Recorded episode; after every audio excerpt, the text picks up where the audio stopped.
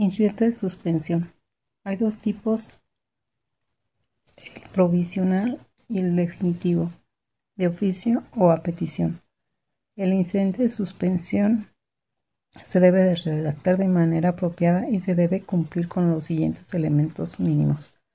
Datos generales de la causa al inicio del escrito, datos generales del quejoso, datos generales de la autoridad responsable, la solicitud de suspensión del acto reclamado, sustento normativo, punto petitorio, lugar y fecha, firma. En el escrito de suspensión provisional debe de llevar los datos generales de la causa al inicio del escrito, los datos generales del quejoso, datos generales de la autoridad responsable, solicitud de apertura por duplicado del cuaderno incidental en el que se conceda la suspensión. Sustento normativo. Especificar que se acompaña copia del escrito de la demanda y de dicha promoción. Puntos petitorios solicitando la suspensión del acto reclamado y se forme cuaderno incidental por duplicado, lugar y fecha, firma.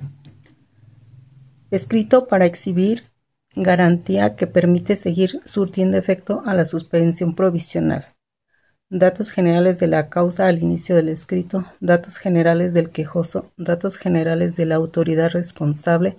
Se solicita al honorable juzgado se tenga por presentado, exhibiendo garantía que permita seguir surtiendo efectos a la suspensión provisional. Sustento normativo, lugar y fecha y firma.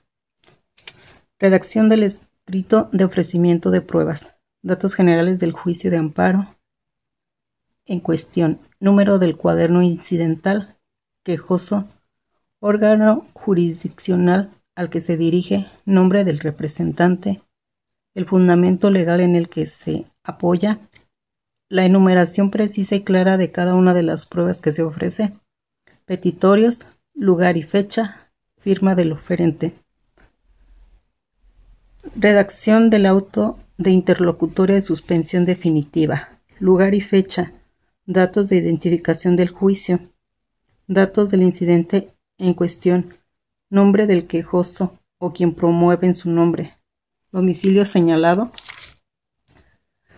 Resultandos, descripción si el acto que se reclama existe o no. Análisis de procedencia o no de la suspensión definitiva. Considerando la relación suscita de los fundamentos y motivos. Valoración de las pruebas. Fijación de los hechos.